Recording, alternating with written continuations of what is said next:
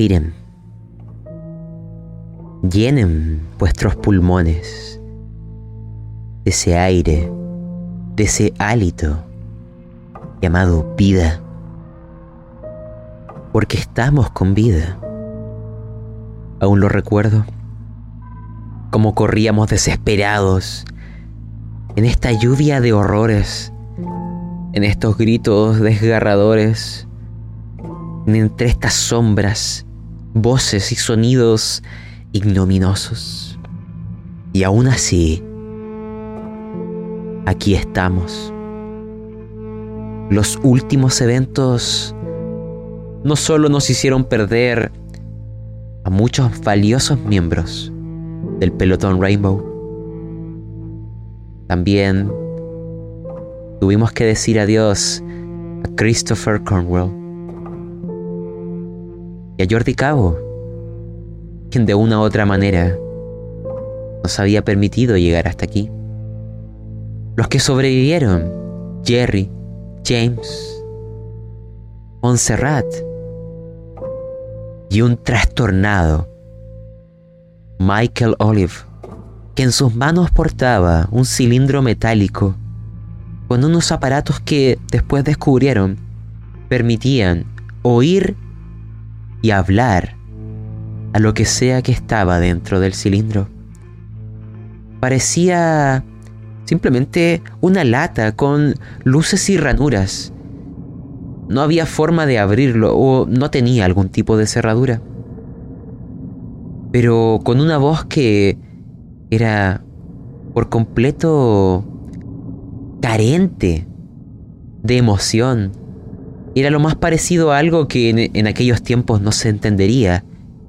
Era una voz robótica, impersonal, sin compasión ni emoción, sin el sentimiento de entender el dolor que están pasando. Pero cuando atravesaron aquella puerta, a través de la magia, y llegaron a vuestro mundo, a ese césped, a esa tierra y a este aire de vida, habíamos culminado con unas palabras de este cilindro, las cuales este trastornado Michael Olive, ahora sin las gafas, con una barba más desgarbada, con una nuca completamente sudorosa y ensangrientada, repetía al unísono con esta voz. Id a la ciudad en el desierto. Sigan los pasos del viejo loco y encontrarán a vuestros hijos detrás de la puerta. En aquel instante esas palabras aún no se entendían en su totalidad, pero pronto las descubriremos porque el tiempo va a ir avanzando pero antes de ello, imagínense como si esto fuera un libro y avanzamos página tras página, como si fueran instantáneas y fotografías. Una despedida. Montserrat Cabo, la hermana de nuestro profesor, no solo ha quedado con unas cicatrices en la mente y el cuerpo que le acompañarán por siempre, la muerte de su hermano, los horrores que contempló, la hacen recular de su decisión de seguirles y da un paso hacia atrás seguido de otro y se separa para no dar vuelta atrás. Valora demasiado su vida como para sacrificarla como ustedes lo están haciendo. ¿Ya cuántos miembros del pelotón han caído? No lo sé. Pero a medida que recordamos eventos del pasado, vamos a ir teniendo también instantes del presente. Porque en el presente han pasado seis o siete semanas. Hay unos eventos que ocurrieron en Norteamérica que pronto les contaré. Pero antes, como si estuviéramos aún divagando como un péndulo en un punto intermedio entre el pasado y el presente, quiero que ustedes me articulen una escena es simplemente algo simbólico. Ustedes ya lo hacían en la guerra. Cuando vuestros compañeros caían para no alzarse nuevamente. Hay veces que no podíamos recuperar sus cuerpos, o veces que teníamos pedazos de ellos, pero de una u otra manera les intentábamos dar una despedida. Imaginen un instante, varios días después de vuestro retorno, en donde los sobrevivientes se reencuentran con Keeper y Maurice, aquellos dos miembros del pelotón que se quedaron en Sevilla investigando algo que pronto revelaré. Pero en ese encuentro, con James, con Jerry y con nuestro ahora personaje jugador Maurice que deja de ser NPC, quiero oírles, quiero que me presenten una despedida, quiero poder llorar los muertos junto a ustedes, quiero poder decir adiós, quiero poder tomar las voluntades de ellos, los hijos que han quedado ahora sin padre, y quiero, al igual que ellos les ayudaron, ustedes tomen esa voluntad, adopten esta labor. Esa es la escena que tengo para ustedes. Vamos a partir del menos trastornado al más trastornado. Maurice, para empezar, poco sabíamos de ti, más allá de tu endemoniada suerte y tu lastimada rodilla y aquel abultado bigote. Es tiempo de que nos cuentes más sobre ti y que me pintes, que me adornes el lugar en donde va a quedar simbolizada la despedida de los muertos del pelotón. La mesa es tuya.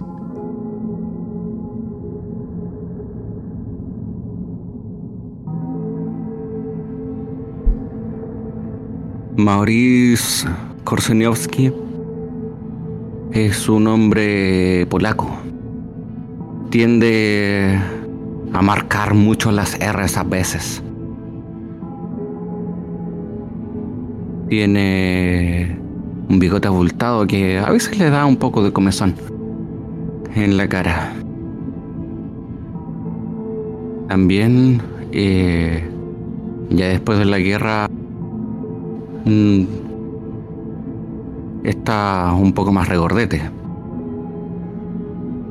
carente de, de los ejercicios que normalmente hacían. Su verdadera pasión nunca estuvo en una trinchera, nunca estuvo en tomar un arma con sus manos. Siempre estuvieron con una tiza en la mano, en laboratorios, escribiendo fórmulas en las paredes, creando, tratando de, de alguna manera, mejorar la vida con tecnología, con aparatos científicos innovadores y experimentando Es así como hoy en esta biblioteca, donde en algún momento encontraron una pista que les acercó hacia el fin, mirando este horrendo cuadro. Es que se le hace un nudo en la garganta porque recuerda gente a quienes llamó compañeros y amigos.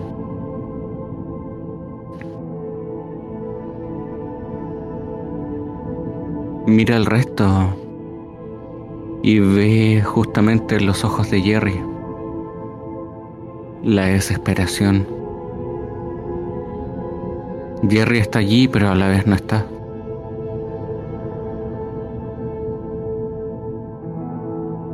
Maurice ahora temeroso de si es que la suerte le seguirá acompañando. Pues nunca le ha fallado. Quizás en, este último trecho, contemplando la ausencia de sus compañeros, recordando al buen doctor, al señor Cornwall, un gran hombre, valeroso y decidido, pensando en los hijos que dejó atrás. Quizás es él. No. no puedo decirlo. Porque quizás lleva a ser que también hacia la misma cordura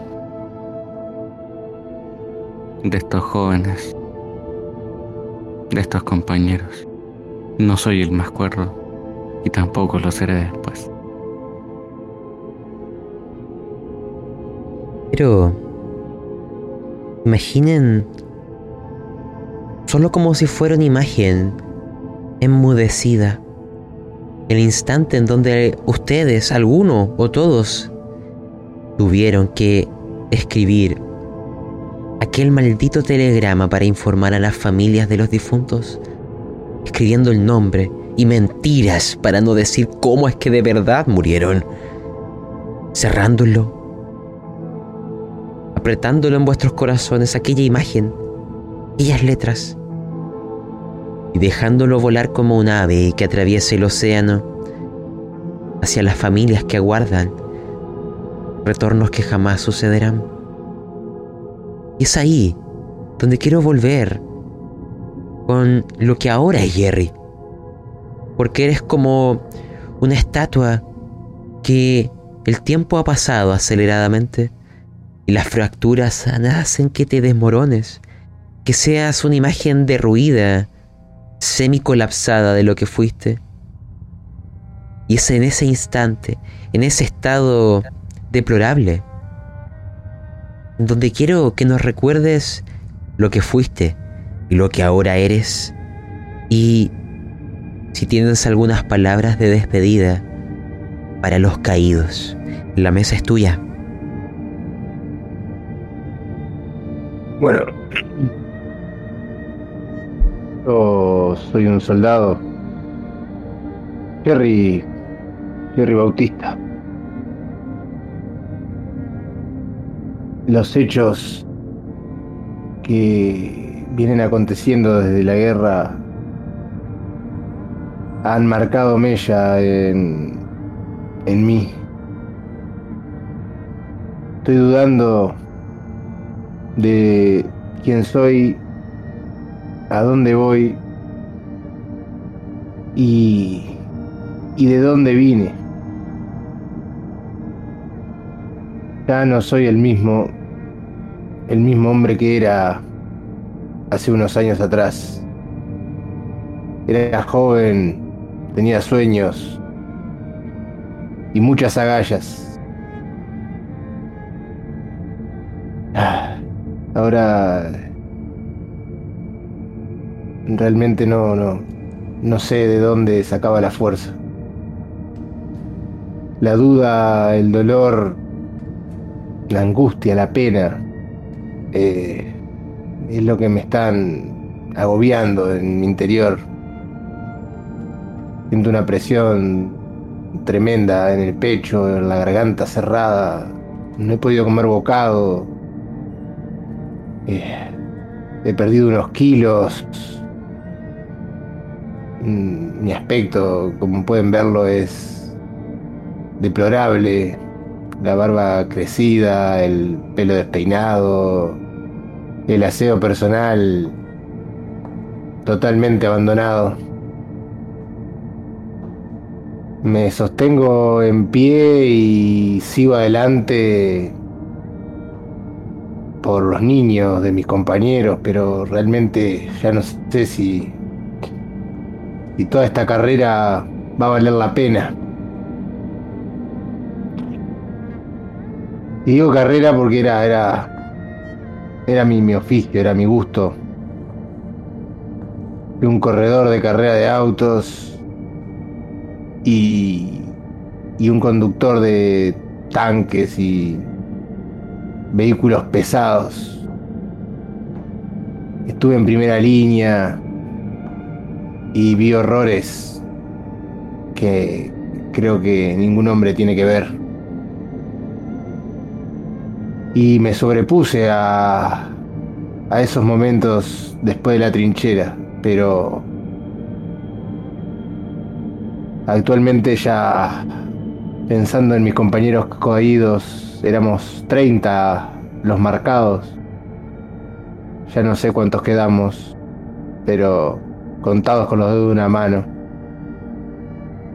Y la duda me, me, carcome. Ya no. No tengo ese positivismo y esas ganas de luchar. Quiero ir rendirme, quiero volver atrás, quiero. Quiero ser otra persona. Y pienso en mis compañeros que dieron la vida por la causa, tratando de, de ganar la guerra y de recuperar a estos niños raptados. No doy crédito. Fui un hombre duro. Ya no. Cuando pienso en lo que pasó recientemente, me corren lágrimas por las mejillas. La voz se me tranca y quedo mirando a la nada. No creo que me pueda recuperar de esto. Imagina que de esa nada algo aparecerá. Esta es como una cámara que va acercándose a este grupo de soldados que mira, contempla una pila de piedras que simbolizan tumbas una pila por cada caído. No tienen nombres, no tienen objetos personales, solo los pensamientos que ustedes albergan en vuestros corazones.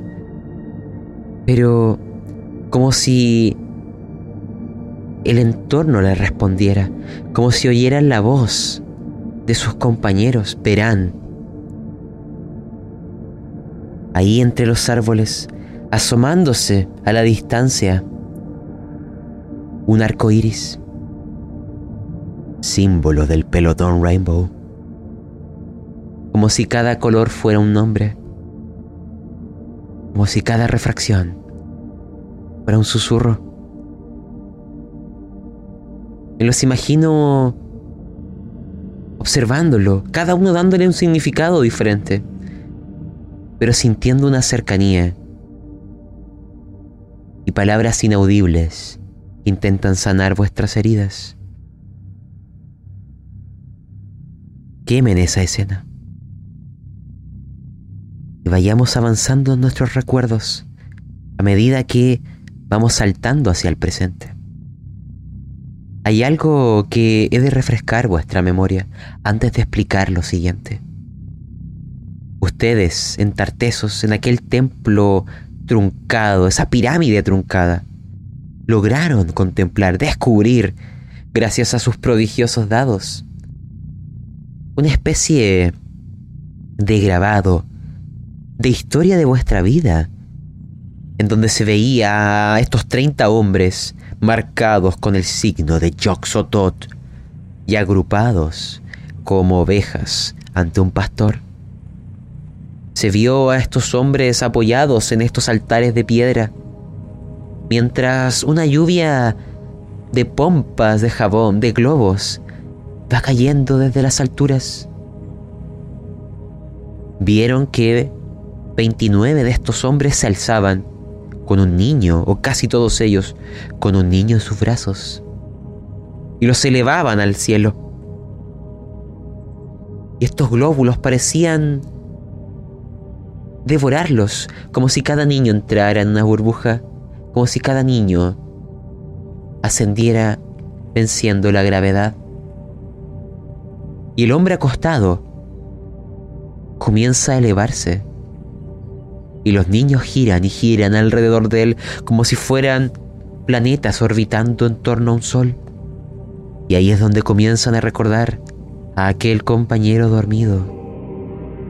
Finalmente, los niños y este hombre dormido que se alza desaparecen. Y emerge un nuevo ser. Un ser humanoide asexuado. Con un rostro, cuello y torso prácticamente hecho de puras burbujas, globular. Similar a aquella estatua que vieron en Norteamérica. Y todos se humillarán ante él. Con ello quiero darles una información del presente. Imagínense que ustedes compartieron estos datos y fue Keeper que mantiene contacto con los pocos que van quedando. Que mandó un telegrama al sanatorio de Arkham para saber qué ha sucedido con Richard Harper, vuestro compañero que seguía en coma. Y la respuesta hará que cada uno pierda tres puntos de cordura, así que vayan de inmediato a su hoja. Les diré es... Llega algún tipo de testimonio de la única superviviente, una enfermera personal de Richard, llamada Christine. Lo que se transcribe ahí, a partir de balbuceos inconexos, es que algo, como si fuera un ser sin forma, cayó sobre el sanatorio, haciendo pedazo el lugar y a sus ocupantes. Hay muchos muertos, pero arrebatando intacto a Richard.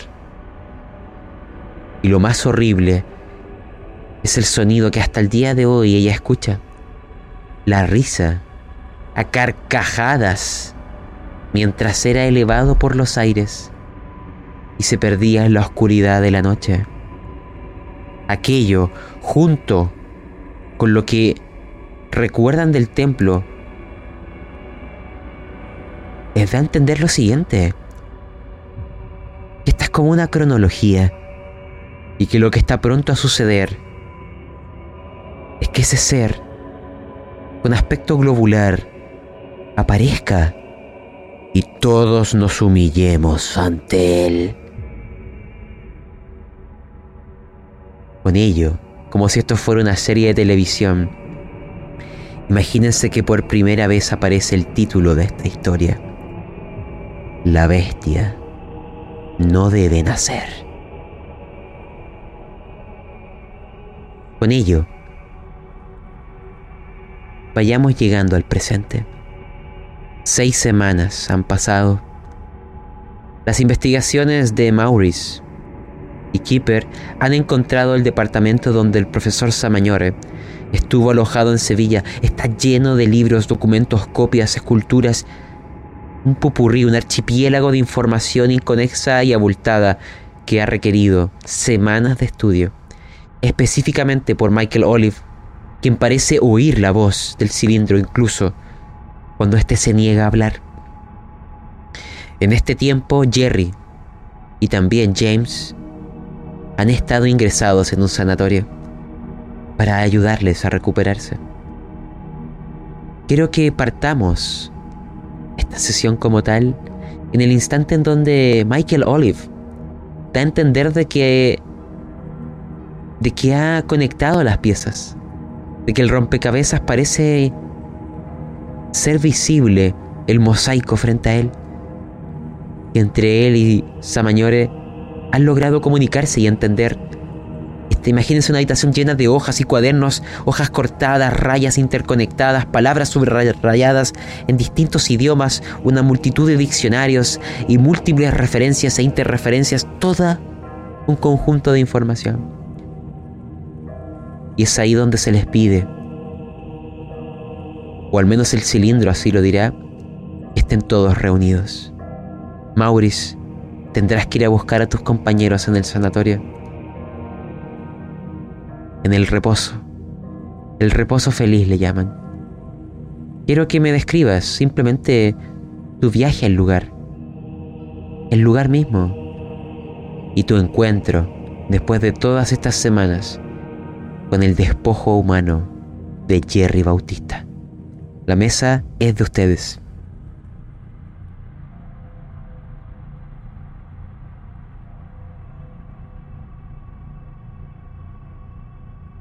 El, el viaje ha sido triste. El viaje ha sido solitario. Aún recuerdo.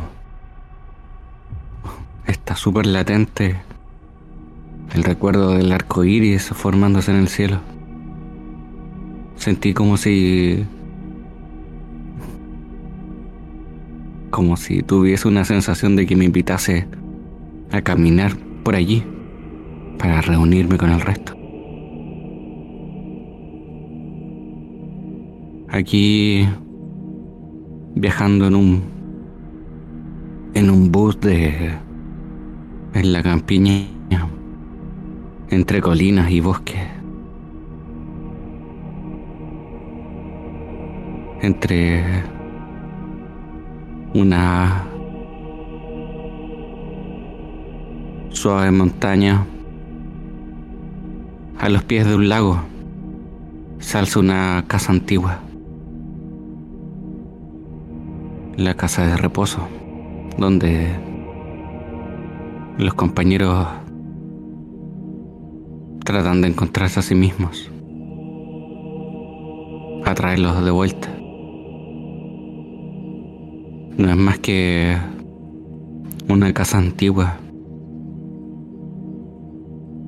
de ladrillos grandes, de bloques de concreto. Algunas partes son de piedra Imaginemos que el segundo piso también tiene estas figas de madera y pintura blanca.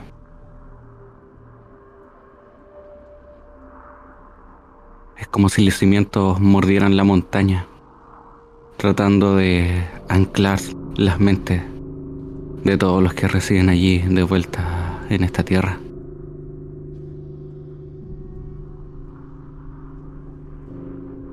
Es un día lamentable, lúgubre. Y así es como el, el lugar me recibe. Entre lodo y frío. Frío. Quiero que recuerdes esa palabra, Jerry, porque te diré la situación en la que abrirás los ojos. Los expertos han determinado que una manera de ayudarte es por métodos de hidroterapia. Es simplemente una forma de intentar modular no solo las temperaturas corporales, sino también a veces jugar con la presión del agua. Porque entre esta variación termal y de presión, uno puede activar y relajar el organismo. Y si a eso le sumas los tiempos de aplicación, son formas de, de curar el cuerpo y la mente.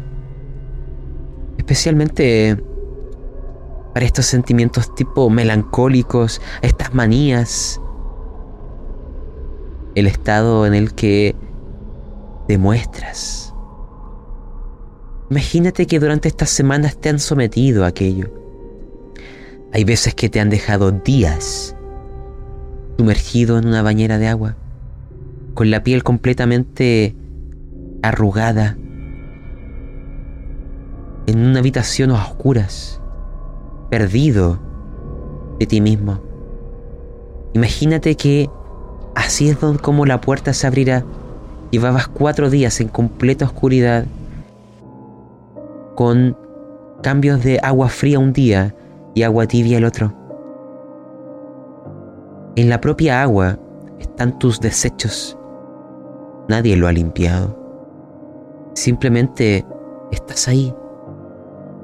Y en esa oscuridad, como si fuera el vacío, aparecerá un sol. Al abrirse la puerta, una luz incandescente y una silueta vagamente conocida. Lentamente las palabras se irán formando en tu boca y recordarás su nombre. Es Maurice. Un soldado igual que tú en esta maldita guerra que no ha terminado porque la paranoia sigue contigo. Quiero que te presentes, mejor dicho, que inicies la conversación desde ahí, Jerry, desde tu mierda. Adelante.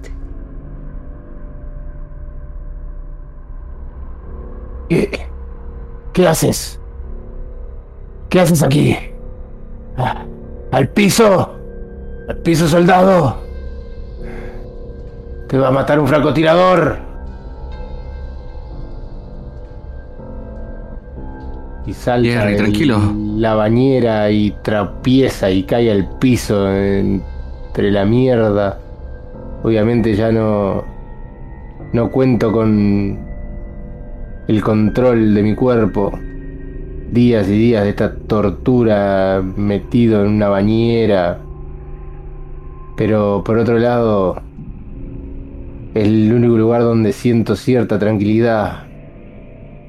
Las imágenes en la oscuridad son perturbadoras. Revivo y revivo y revivo y revivo. Escenas y escenas y escenas de muerte. De todo tipo. Recientes, antiguas. De la trinchera. Y ahí estoy. En combate todavía. Creo que imaginaba que estaba en un charco metido en una de las trincheras.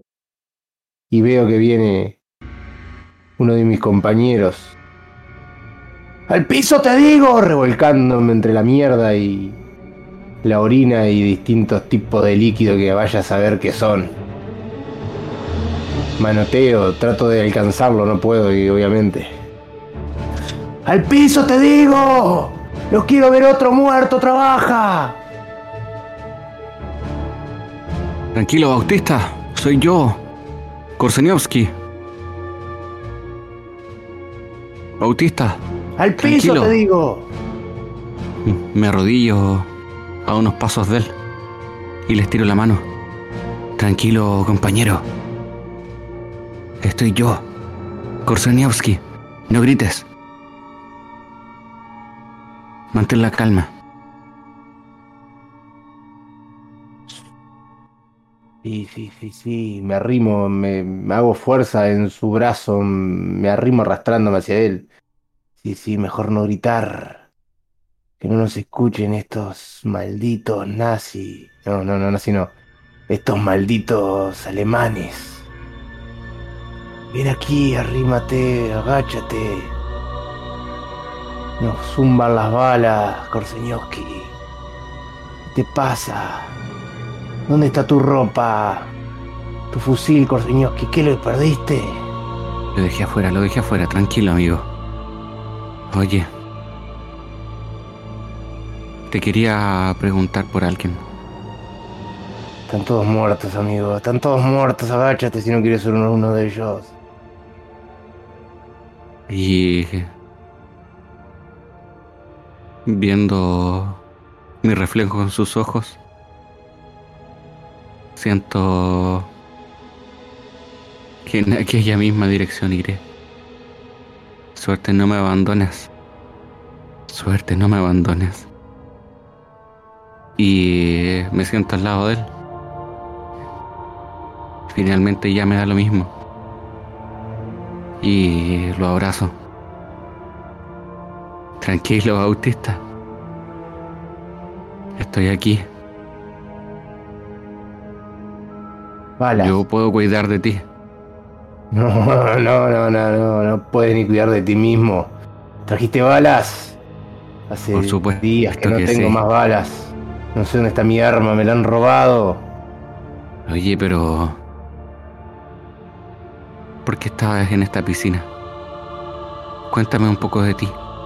La trinchera, no sé, no sé, ha llovido. No sé. No tengo idea. Hace días y días que estoy aquí, pero... No sé. Alguien los mando, me dijeron.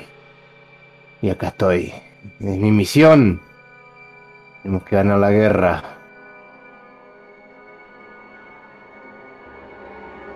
Tranquilo, hermano. He, he, traído lo que necesitas. Está allá afuera, pero necesito que que te compongas un poco. ¿Tenés cigarrillos? No hay nada acá, no hay nada, no hay comida, no hay, no hay nada. Esto se está poniendo mal. Está poniendo mal. No era lo ¿Sabes que lo que tengo? El coñac que tanto te gustaba. Ah, no me vendría bien. Ahí vienen, vienen, ahí vienen, agachate. No, no, no, tranquilo. Ellos vienen. Vienen a Están hablando, de los escucho, los escucho. Están de ahí, de donde vos viniste. Están ahí, los escucho. Escuchar cómo caminan, cómo hablan, nos rodean. Oye, oye. ¿Querés que te cuente algo? ¿Qué? Pero debes guardar silencio, no le puedes contar a nadie. ¿A qué le voy a contar? A los muertos. Por eso mismo. No les cuentes. Ya no nos escuchan, eso es seguro. Te, te he venido a buscar a este lugar. Necesito tu ayuda, no, no, no. pero debes fingir. No te puedo ayudar. Claro que sí. Ujú. Tú eres un buen piloto, ¿no? Eh, algo. Algo manejaba.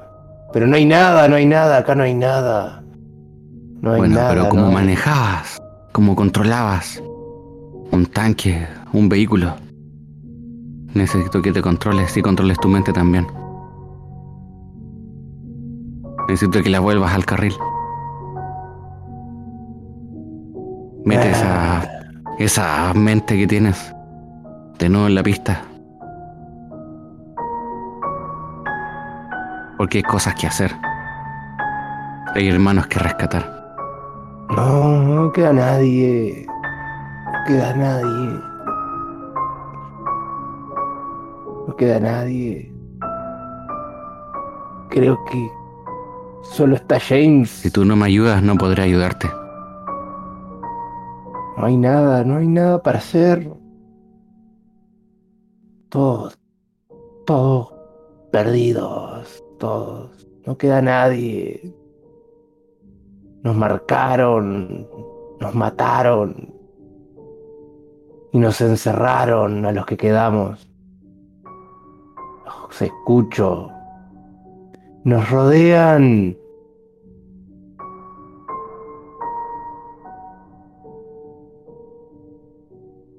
Vamos, amigo.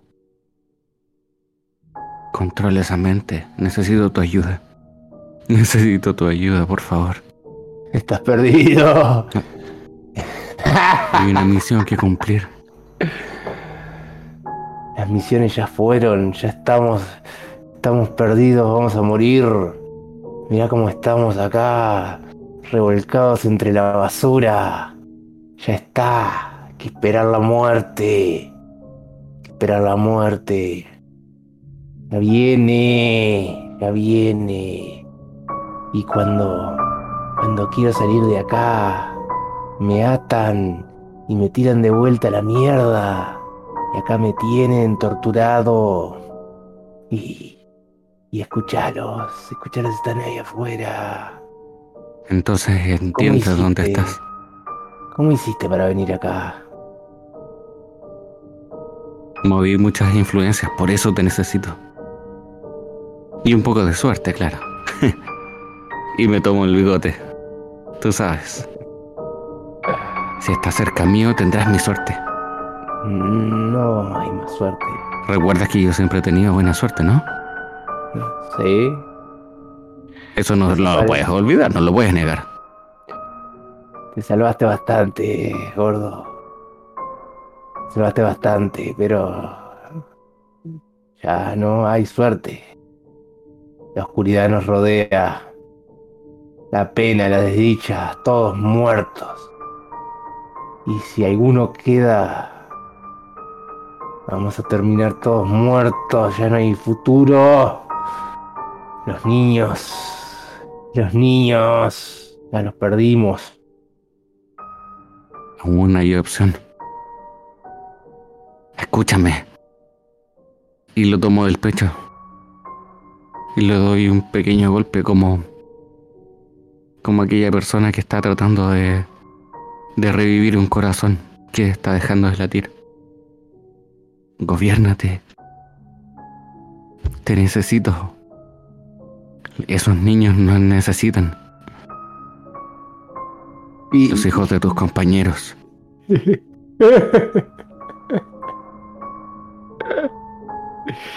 Vamos, vamos, levántate. Levántate. Y ayúdame. Me aprieta fuerte, así lo que te agarro, los brazos, los codos, no sé. Está muerto. Vamos, que aún hay opción. Muerto. James, no. Aún no despierta. Por eso te necesito también. Y no pudimos hacer nada. Se moría. Y, y no sé. No sé por qué estoy acá. Estoy escondido acá, metido en la mierda, como un cobarde. Vamos, sé valiente, piloto. Te necesito. Recupera el control de tu mente. Es necesario. No hay nada. Vamos por esos niños. Recuperémoslos. Levántate, soldado. O te quedarás aquí en la mierda. Y bueno, lo van Y a te, ver. te obligo a levantarte. Te obligo a levantarte. Mientras yo me levanto, te arrastro conmigo. resbalando, resbalando entre los soretes, siendo Ar- llevado como una marioneta por mi compañero. Un tipo bastante, como era Jerry, enérgico y bien formado, ahora es un una miseria. La ropa no existe. Creo que tengo un taparrabo o algo por el estilo puro hueso. Debe haber perdido 15 kilos. Una miseria. Llorando. Se deja llevar, no le queda otra. Si va a morir, bueno, morirá con su compañero. Porque está tan cobarde que no está ni dispuesto a recibir la muerte solo. Si tenemos que caer, caeremos juntos, Bautista. Así que arriba, vamos. Siento en las costillas cuando le, le alzo. Huesudas. Faltos de grasa y de musculatura. Vamos. Salgamos de esta mierda. Vámonos de aquí. Muévete, No, no. soldado. No nos van a dejar salir. He intentado, no te dejan. No te dejan. No te dejan. Tú no tienes mi suerte. Yo sí. Así que vamos. Tal vez vos salís. Yo no salgo. Algo que Jerry tú ignoras es que quienes te ingresaron aquí fueron ellos. Y que por ende tienen un poder legal para poder sacarte. Esta vez no fue tanto la suerte, sino simples formalismos y papeleo. También sacarán a James. Él recibió otro tipo de terapias no sé si más eficientes o no. Pero ya ahondaremos en otro momento. Sin embargo, su mirada está ida. Parece estar hablando con algo que solo él ve. Y llora de vez en cuando, diciendo el nombre de su hijo. Lo sigue como un alma marchita, como una marioneta sin hilos. Y aquellas sombras llamadas Jerry James saldrán de este lugar. Han sido semanas de, de descanso, de recuperación, de un tratamiento avanzado y curativo. ¿Cierto? Y empezarán a alejarse. Se escucharán caballos y un lento movimiento de vuelta al lugar que los aguardan aquel departamento que antaño ocupaba Samañore. Con la información para responder y paliar vuestras heridas y crear nuevos tormentos. Quédense en esa escena de estos caballos, de este carruaje, o una simplemente una carreta. Y como si hubiera llovido justo en la mañana, se empieza a formar lentamente los colores de un nuevo arco iris, como si vuestros compañeros les despidieran, hicieran el saludo marcial, deseándoles un buen viaje. Con ello, avancemos hacia el presente, mis queridos soldados, y haremos también Sí, un cambio de canción.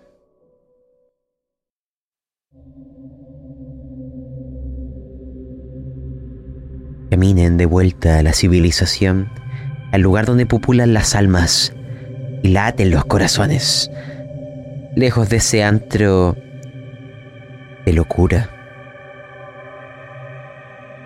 Piérdanse entre las callejuelas, busquen aquellos apartamentos de bajo coste entre pulgas, ratas, pasillos de mala muerte. Suban junto a mí aquella escalera a la segunda planta. De unas ventanas perpetuamente abiertas, siendo que el polvo hubiera llenado aquella habitación, que las hojas estén movilizadas por ventiscas y un poco humedecidas por lluvias pasadas. Y ahí, en aquel lugar, de una habitación que está ocupada hasta donde alcanza la vista por papeles, libros, hojas rasgadas, cortadas con tijera o cuchillo, unidas de formas intrincadas y diferentes diccionarios y un largo etcétera de referencias. Ahí estará Keeper esperándoles. Un cilindro sobre la mesa con un dispositivo para hablar y otro para oír. Una voz metálica que no siempre se deja oír. Y un Michael Olive ya con arrugas sobre arrugas, con los ojos que parece que se niega a cerrarlos y están ligeramente enrojecidos, con baba seca sobre tu barba, mucho más abultada que antes. Pero a pesar de todo ese aspecto deteriorado, en su rostro parece brillar con un vigor juvenil, inusitado, como aquella persona que está a punto de cumplir una meta, de alcanzar algo que parecía tan lejano y resbaloso al tacto.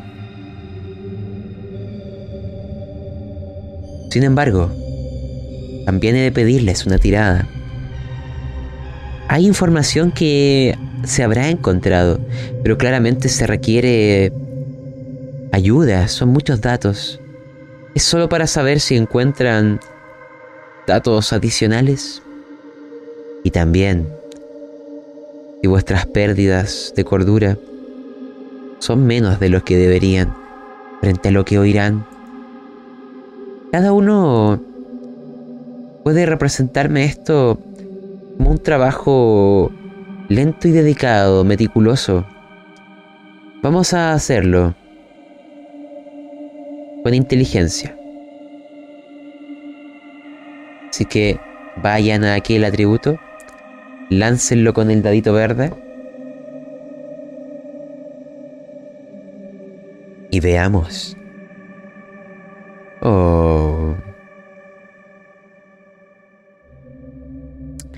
Un fracaso. ¿Afectará esto? Oh, un éxito, Maurice. Bien.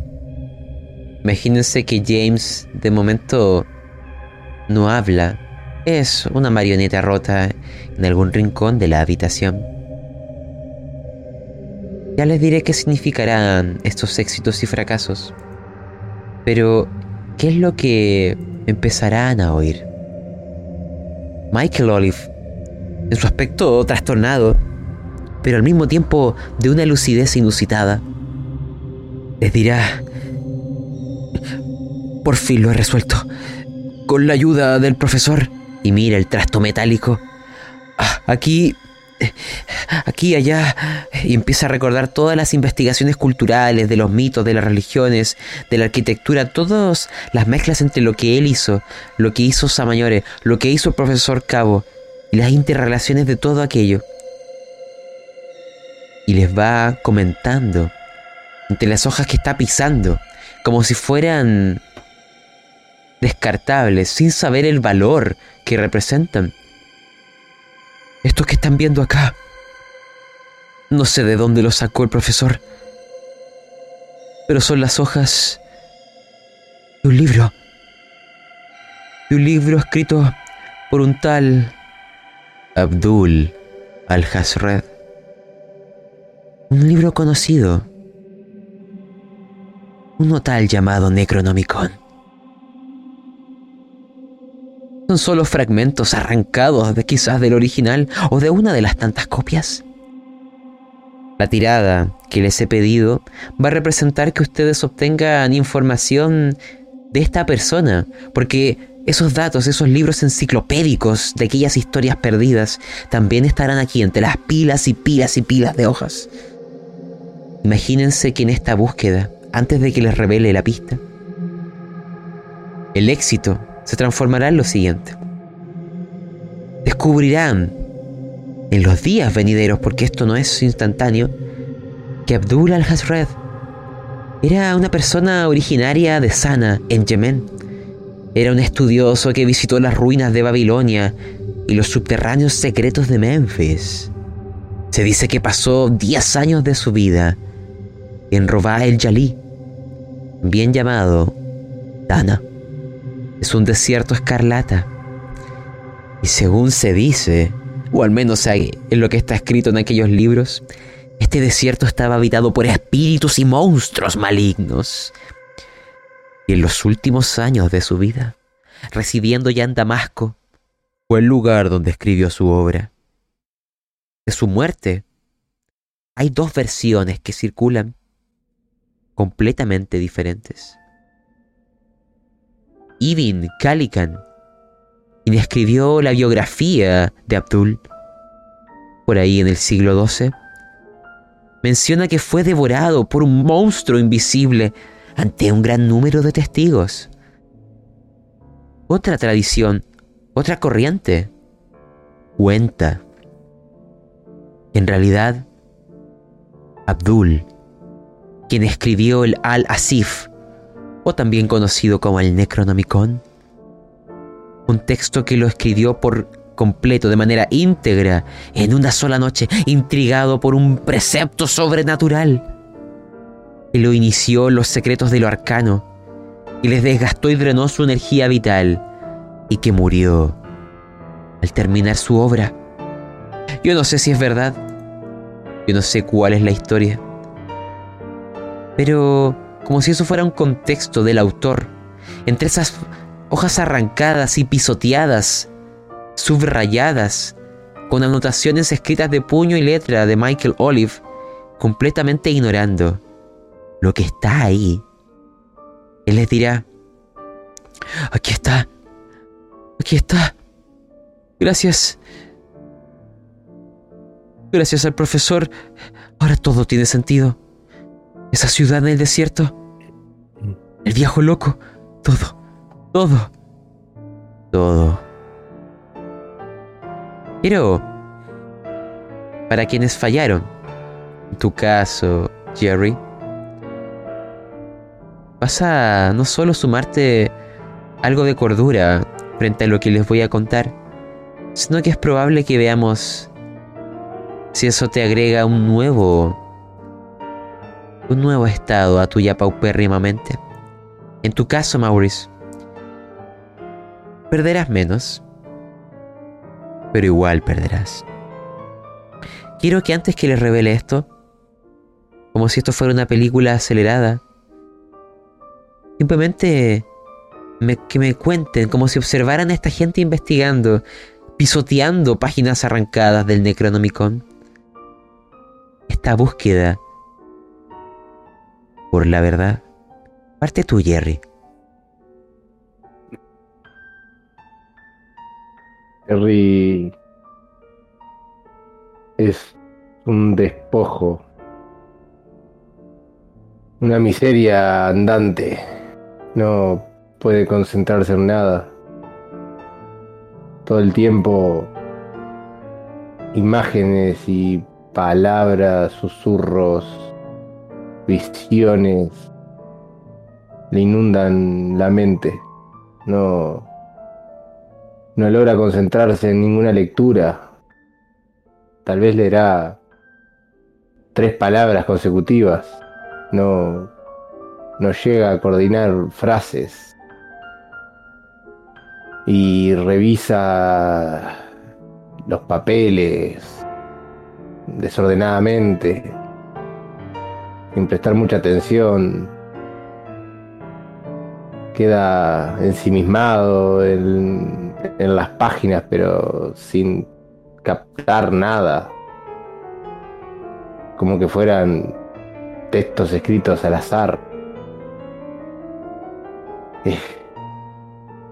Encuentra en ese apartamentucho alguna botella con algún brebaje alcohólico y se lo toma de forma casi que automática, va tomando tragos y mirando papeles y mangueándole tabaco a sus compañeros, hay que fume ahí, tabaco, tabaco, fumando, tomando. Pero no, no, no es capaz de, de, hilar dos frases. No, no encuentra nada. Es intenta esforzarse, pero su mente no lo deja. Imágenes, imágenes sensaciones, angustia, mucha angustia. De su compañero sentado en, un rincón, al sobreviviente que lo acompaña, por el que por el que se metió en esta travesía. Su mente se aclara de vez en cuando y logra recordar porque está ahí, pero en segundos cambia y se imagina que está en la guerra. Alguno viene y lo calma, le dice algo, pero así pasa el tiempo. Cuando se le termina el licor que encontró, en vez de seguir buscando las páginas, se revisaría de la habitación en busca de alguna otra cosa que, que le nuble un poco los sentidos y si no lo encuentra va a molestar para que le consigan algo de, de tomar. Y así, así estaría sus días, siendo más un lastre que, que una ayuda. Jerry, quítate unos cuatro puntos de cordura. Tu mente se va deteriorando a una velocidad bastante acelerada. Entre todos estos instantes de deterioro, recuerda, hay una sensación, un presentimiento de desesperación, una ansiedad que intentas quemar con este cigarro o tragar con este alcohol, pero aquel miedo, aquella preocupación, no te abandona, solo se hace más fuerte. Así que te voy a pedir, debido a que habías fallado previamente, hazme una tirada de poder. Quiero saber si queda una voluntad que pueda ser capaz de sobrellevar eso. O en caso contrario. Oh, un éxito. No mermaré más tu deterioro. Por ahora, te tendré. Dale gracias a aquellos brebajes o a aquella compañía. Maurice, antes de ver... No, se los voy a revelar ahora. Y después, quiero oír tu opinión y ver si la locura comienza a filtrarse en tu mente. Hay un texto de una traducción inacabada. Es complejo. Hay veces que un poco inentendible. Y veces que la escritura ininteligible. Dice algo así.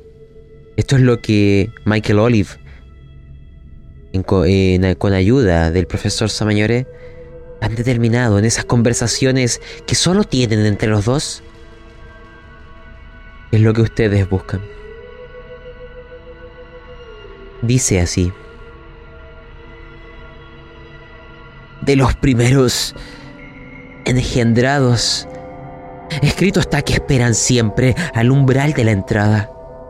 La dicha entrada se encuentra en todas partes, en todos los tiempos. Eh, ellos no conocen tiempo, no conocen lugar, solo existen en todo tiempo, en todo lugar, a la vez.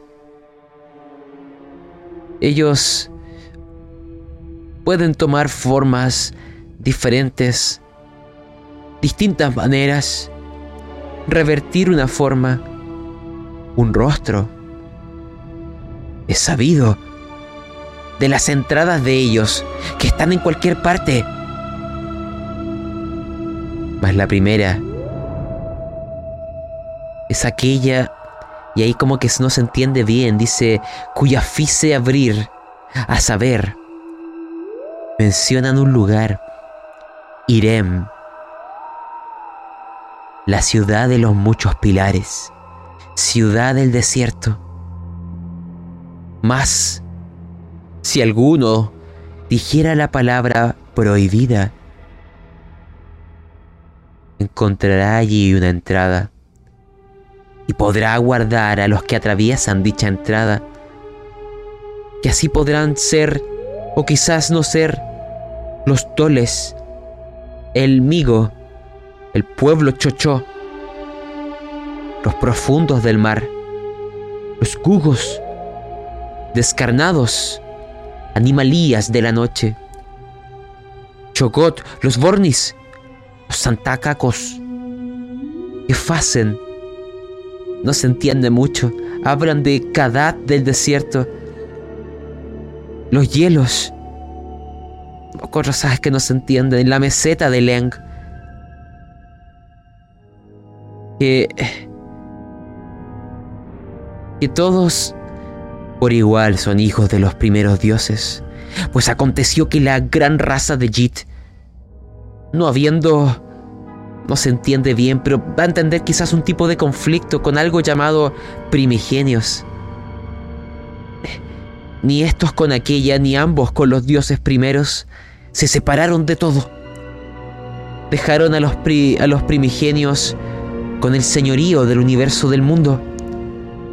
Está todo como mal redactado, eh, tornando a Jit la gran raza tomó su morada en un tiempo de una tierra por venir, todavía no conocido, Ahora caminan por sobre ella. Pero aquí aguardan ellos.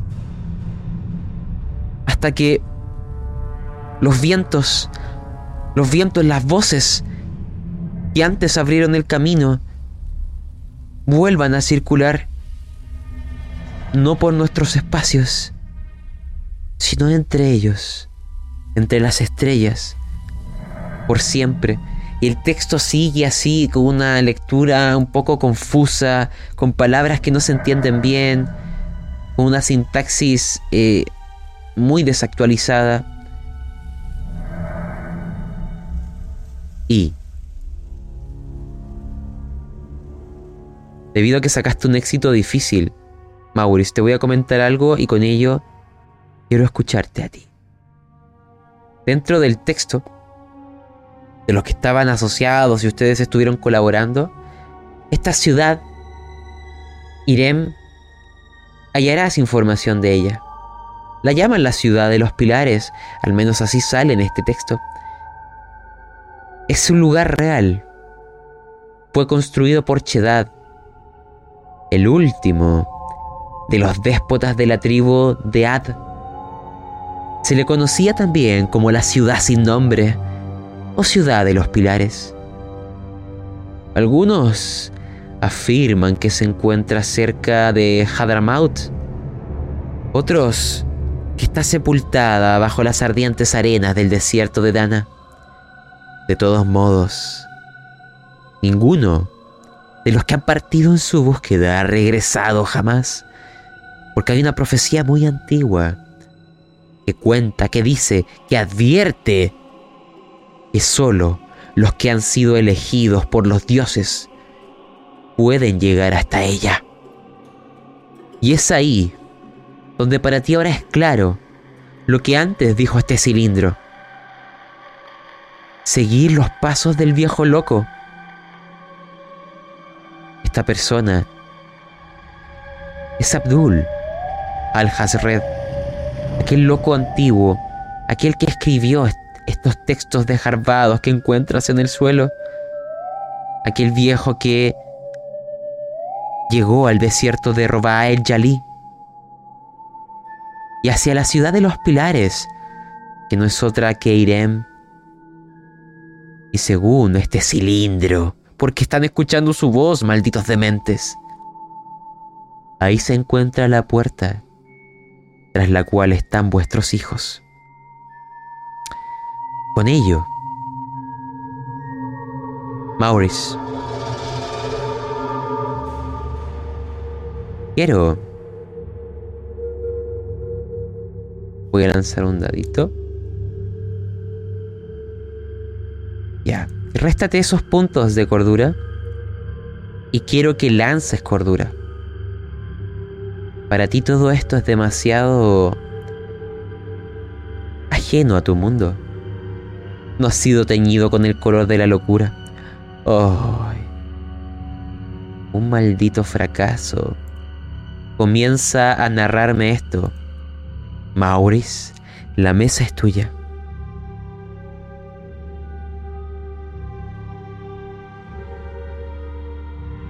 Mientras reviso todos los documentos, los papeles, el olor al tabaco, el alcohol, los minutos se suceden, las horas también. El día se transforma en noche, la noche en mañana. Y nuevamente la luz del sol camina dentro de esta habitación. Las horas continúan y el ocaso vuelve a golpearnos. Tengo... Siento los ojos que arden. No he dejado de leer, de tomar un documento, dejarlo en el piso, tratar de armar algún mapa conceptual, un mapa mental con toda esta información.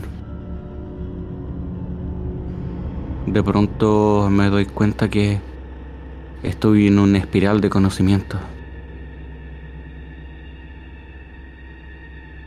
Yukov, la ciudad sin nombre, Irem, Kadad, Al-Hazred.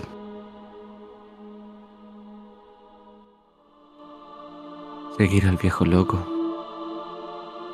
Y comienzo a seguir esta espiral en el piso. Comienzo a dar vueltas.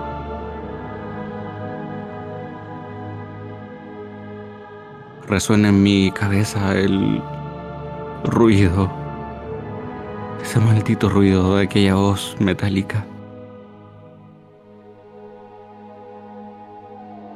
Y todo comienza a ser más claro,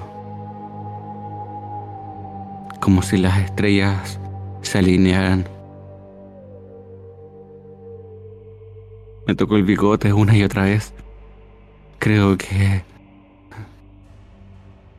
Creo que me he arrancado unos cuantos bigotes de, tanto jalármelos. Y, y, lo tengo, al fin lo tengo. Claro que sí. Ahora ustedes me seguirán. Mira el resto esperando su aprobación al fin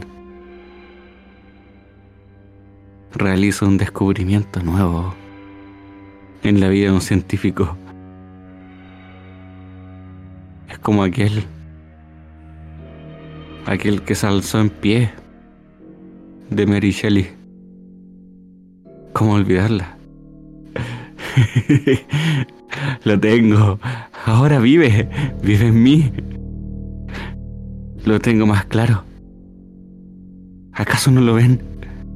¿Acaso no escuchan aquella voz? Hay que seguir al Hasred. Debemos ir allí. Pero no me responden. Quizá ya están dormidos, claro. Quizá el agotamiento los tiene lentos. Claro que sí. Yo soy mejor que ellos. Soy un científico. Alguien que entiende más que el resto. Alguien que piensa más que, el resto. Alguien capaz de desentrañar este misterio. Allá es donde están los niños. Destripé el misterio Saqué sus entrañas a la vista. Es como si pudiera leerlo. ¿Acaso ustedes no?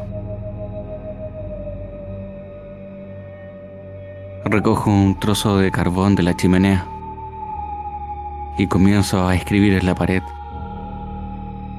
a anotar los nombres. Comienzo a, a hacer líneas. Hago círculos alrededor de los nombres y los conecto. Y grito. ¡Ya! ¡Es hora! Aquí está la respuesta. Y me voy acercándose a la ventana. ¡Lo logré! Grito por la ventana. Ya está oscuro en la madrugada. ¡Desentrañé esta mierda! Y vuelvo hacia Bautista y lo golpeo en la cara. ¿Ves, amigo? ¿Ves? Te dije que lo iba a conseguir.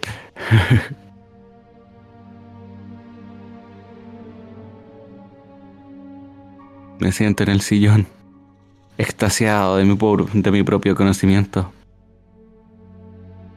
Veo un vaso de alcohol. Fumo de la pipa.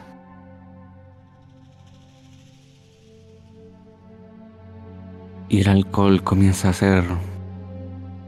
a tener un efecto raro en mí. Me relajo.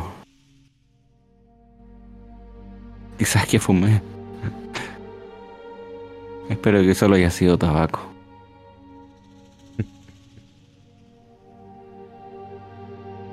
Hay algo que quizás cuando miraste por la ventana, o quizás fue Jerry en algún instante en su paranoia. En todo este tiempo, a lo largo de estos días, una sensación de ser observado, de estar acompañado por una mirada lejana. Nunca pasó a mayores. Pero esa sensación subyacente se transformó en el ruido de fondo de vuestro día a día. Quiero que se imaginen lo siguiente antes de que ir a ver algo con Jerry. Los días van a ir pasando. Los nombres de los lugares, si los ponemos en un mapa, nos indican un simple camino. Hay que desplazarse hacia Gibraltar. Desde ahí se puede tomar un barco con destino al puerto de Adén, a través del canal de Suez.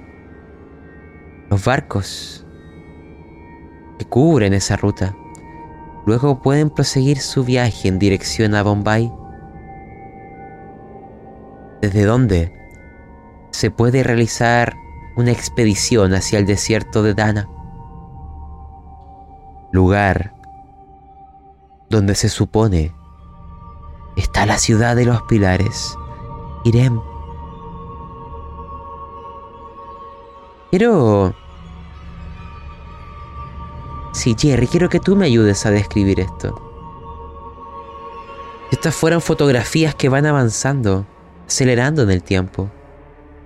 En esta preparación en este momento donde las armas que trajeron ocultas las van preparando para llevárselas con ustedes, en donde se van a subir a un maldito barco desde Gibraltar, en donde comenzarán su viaje a través del océano hacia ese desierto perdido en los misterios.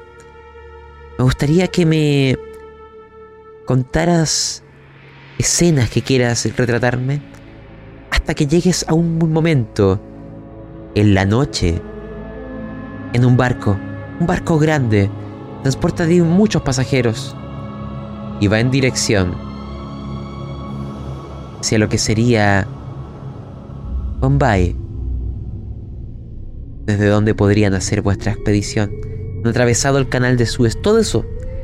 Cuéntamelo tú a través de tu trastornada mente y percepción. La mesa es tuya.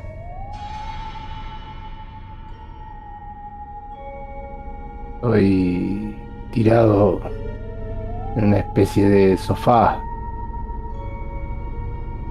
aletargado por los efectos del alcohol, el tabaco y alguna otra sustancia.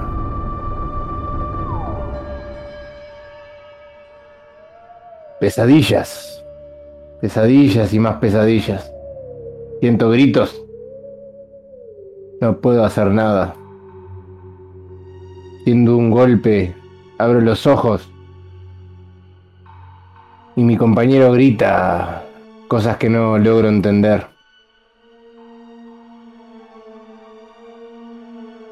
Lo veo sentado cerca mío, tomándose mi vaso. Me desmayo de nuevo. Abro los ojos. Supongo que es temprano en la mañana. Tenemos que partir, dicen. Me da lo mismo.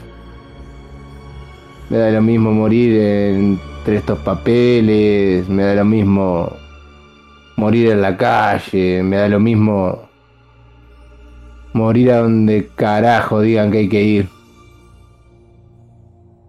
Ya no tiene sentido Nada tiene sentido. No sé si en algún momento tuvo alguna lógica o... No sé. Subimos a un taxi, me dejo arrastrar. Llegamos a una estación de tren. Lo sigo. Siempre, siempre con algo en la mano, una botella de algo, metida en un bolso, tomando tragos. De vez en cuando quedando perplejo, un ataque de llanto, no sé, una agonía tremenda. Vamos en un tren. No veo nada por la ventana. No me interesa. Llegamos a un puerto. Bueno, moriremos en el mar. Escucho voces, delirios persecutorios. Miro hacia todos lados, todos me miran, todos me persiguen. Tal vez en algún momento algún desacato me salga el soldado de adentro y inicie alguna riña con alguien. Me detienen, me agarran, no les cuesta mucho, soy un un cuero, un cuero con huesos, ebrio. Nos subimos a un barco. Me siento agobiado. Las imágenes de aquel encierro que tuve, que todavía no entiendo, vuelven a mí. Totalmente deplorado y sin entender nada un loco. Seguimos a un loco ahora. estamos todos locos. Estamos todos locos. ¿Qué van a ver ahí? De papeles. Pasan los días, el viaje es largo. Me mantienen encerrado porque no, no me entienden, me quiero ir. Me quiero ir y me quiero tirar de la borda. Ya no hay nada, no hay nada. Están todos muertos, los niños están todos muertos. Pero bueno. Me mantienen. Me mantienen con, con la botella ahí. Hay algo que mencionaste. Que quiero ocuparlo. Eso que estabas en la borda. Quizás fue por eso que lo viste. Porque estabas afuera en la noche cuando otros dormían. Pero imagínense que en vuestro barco, que ya ha atravesado el canal de Suez, ustedes tienen sus habitaciones. Hay una en donde está Michael Olive con Samañore en esta trastornada obsesión que tiene con aquel aparato eléctrico y habla con una voz que ya no es humana.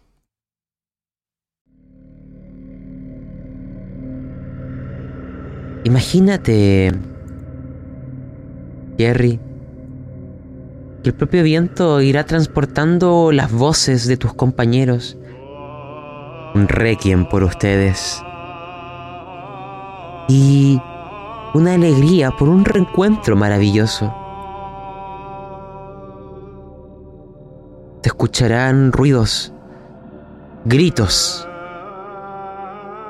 y se verá una sombra de algo volando, saliendo de una habitación, de la habitación donde estaba Michael, Michael Olive.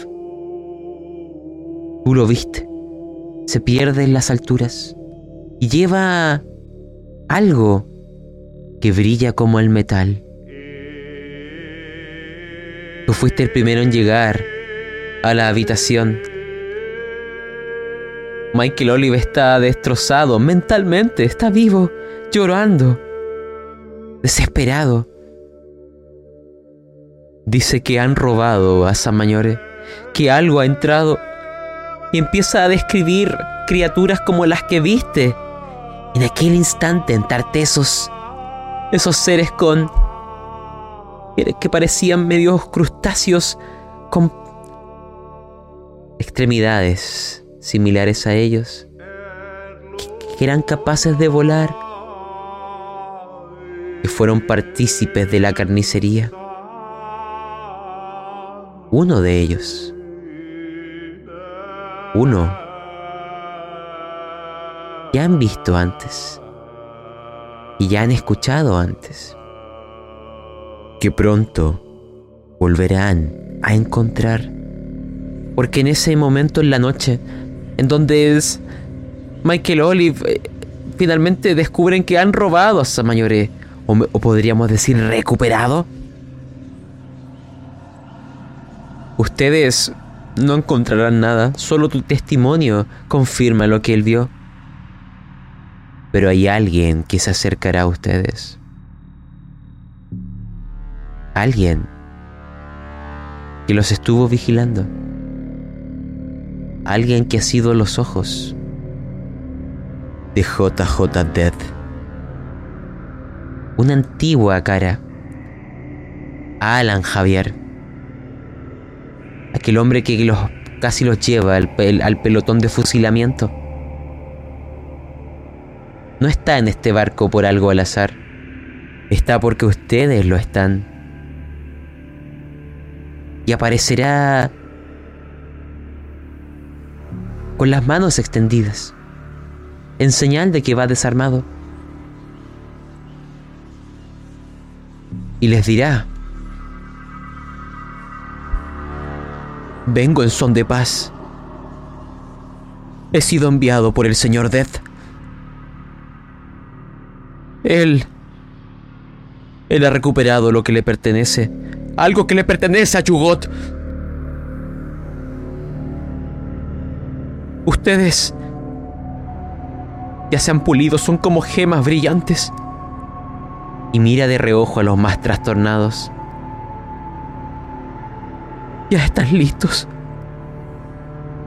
Yo tengo... Yo tengo contactos con la tribu de Ad. Ustedes recuerdan ese nombre. Está mencionado en lo que les las pistas que les di antes.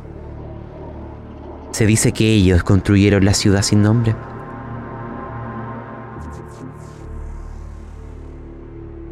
Yo... Yo tengo mi propia prueba. El señor Dead me ha enviado a ayudarles. A que cumplan su camino.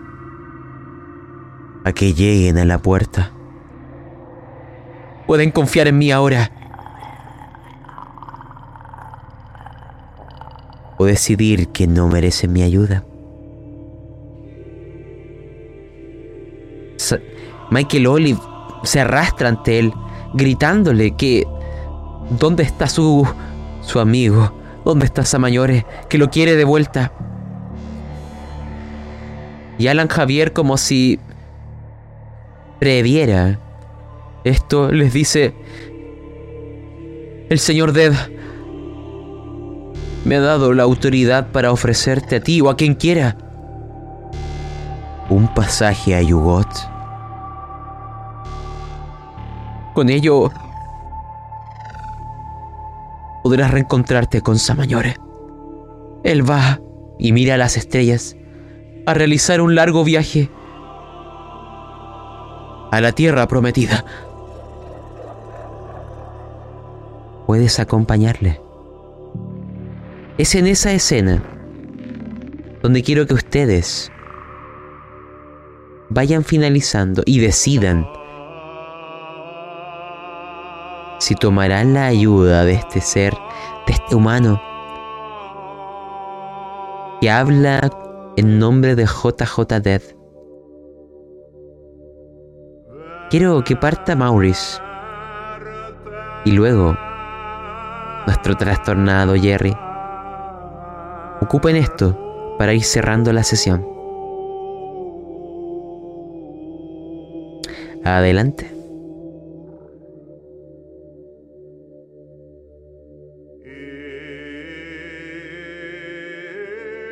No confío en ese gusano.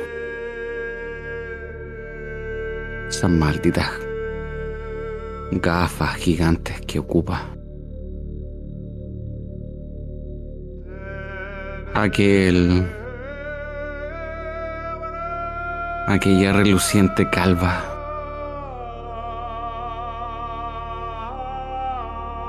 Aquellas patillas que le llegan casi al mentón.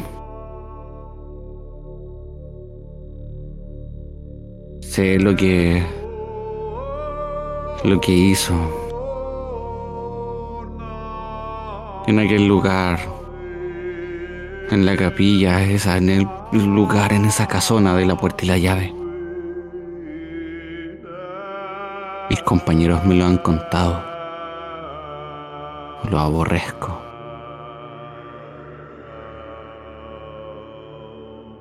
Pero puede ser de ayuda. Como científico debo pensar quizás unos pasos más adelante. Así que lo utilizaré. Si tuviera que decidir ahora mismo, lo mataría. Le pondría una maldita bala entre, entre sus cejas. Destrozaría aquellas gafas. Pero reservaré una bala con su nombre para deshacerme de él a tiempo, quitármelo de encima y vengar toda esta basura que nos, a donde nos ha traído. Antes de pasarle la voz a Jerry, como si Alan Javier leyera tu mente, él te dice, y además me necesitarán yo también iré a la tierra prometida.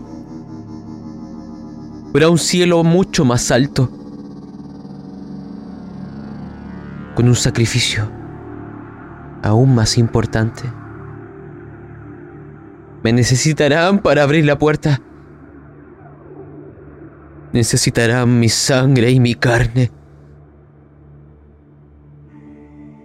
Mi vida. Y con ello mereceré los cielos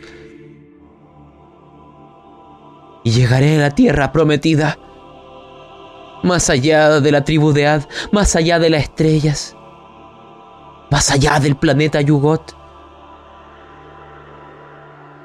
Se me ha prometido, a cambio de ayudar a Yoxotot.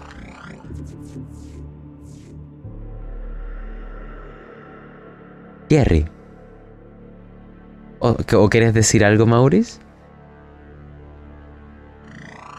Inmediatamente cuando dice Yoxotot, comienzo a buscar en las imágenes de la habitación de donde estábamos, los papeles. Y mi mente repasa aquellas lecturas hasta llegar al nombre. Trato de recordarlo. Y efectivamente, lo necesitaré. ¿Cómo me deshago de él ahora? Tendré que conversarlo con Bautista después.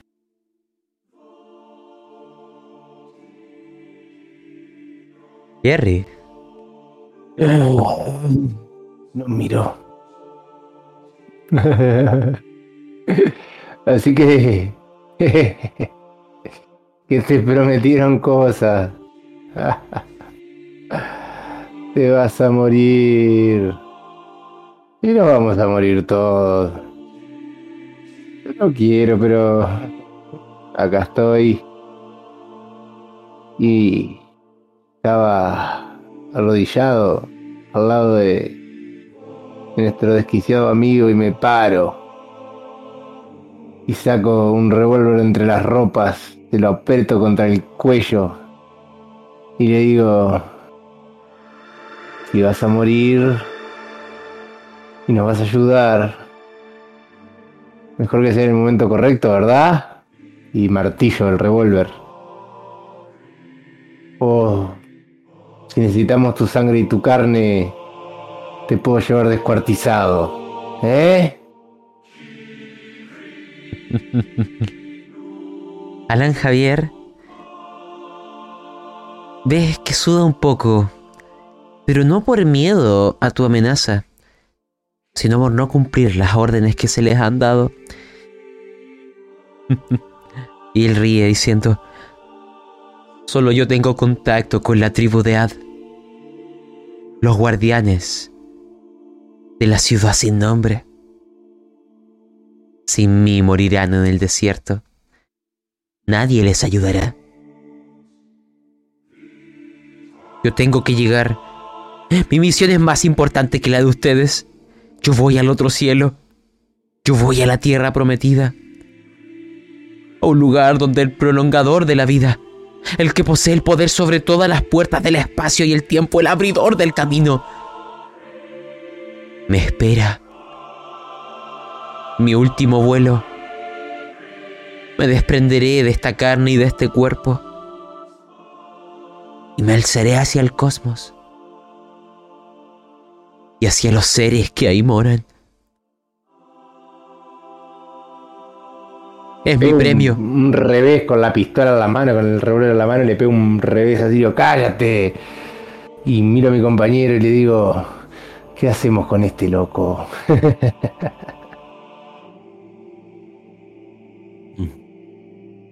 Cárgalo. Lo necesitamos. Así que... Ojo, No, no confío, no. Y le guiño un ojo. Y él hará lo que tenga que hacer. Lo dejaremos ir, donde quiera ir. Pero necesitamos la llave. Para abrir esa cerradura. Y esta Empiezo a meter, llave. empiezo a meter la mano en los bolsillos. ¿Y dónde está la llave? ¿Eh? ¿Dónde está la llave? Y saco lo que tenga en los bolsillos y lo voy tirando. ¿Eh? ¿Dónde tenés la llave? Estúpidos. Cuando lleguen lo entenderán.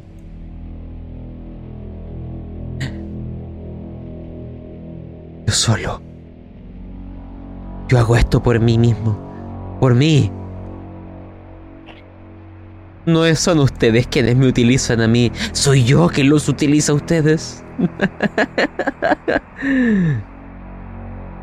Llegaré a donde moran los otros dioses a hacerles compañía eternamente en el otro cielo, en el verdadero cielo.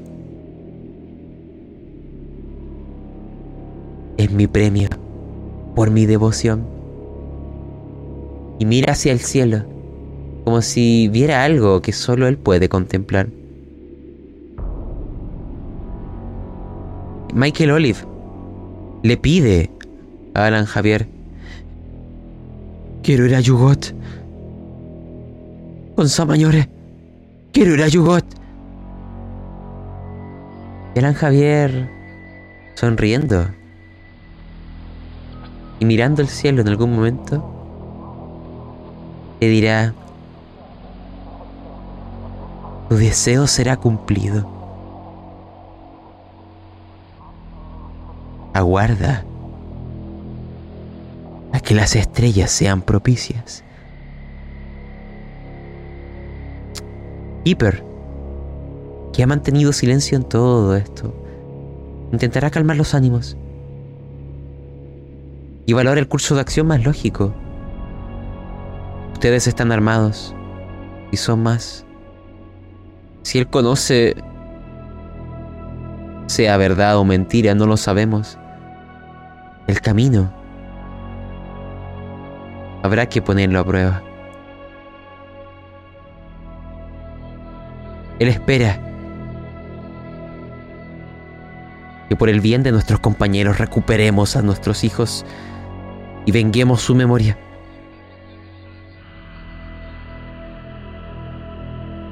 Esta es nuestra última misión, soldados. Por el pelotón Rainbow.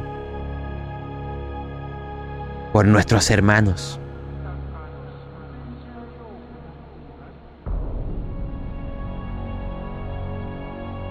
Quiero que se queden con la escena de un barco avanzando en la oscuridad, con algo en el cielo que se llevó un objeto metálico, con este Alan Javier y viene a realizar su labor más dichosa por él, no por ustedes, y con un desierto que les aguarda y una ciudad que ha resistido al tiempo, pero que no se deja ver, salvo sea ser elegido por los dioses que ahí moran. Y esa marca que llevan en vuestro cuerpo va a ir comenzando a arder con cada paso que los acerque a aquel lugar, un ardor que pronto envenenará vuestras mentes y que los visitará en pesadillas, como si fueran la polilla que se acerca al fuego, sentirán el calor antes de quemarse. Pero vamos a finalizar ahí por hoy, investigadores.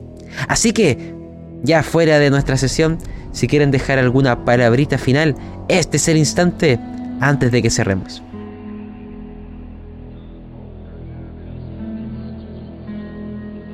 Queda poco para que escalemos el arco iris hasta el cielo y recuperemos hasta los niños, a todos. Así que continúen, pelotón Rainbow. Síganos hasta el final. Rainbow, Rainbow. ¿eh? Rainbow.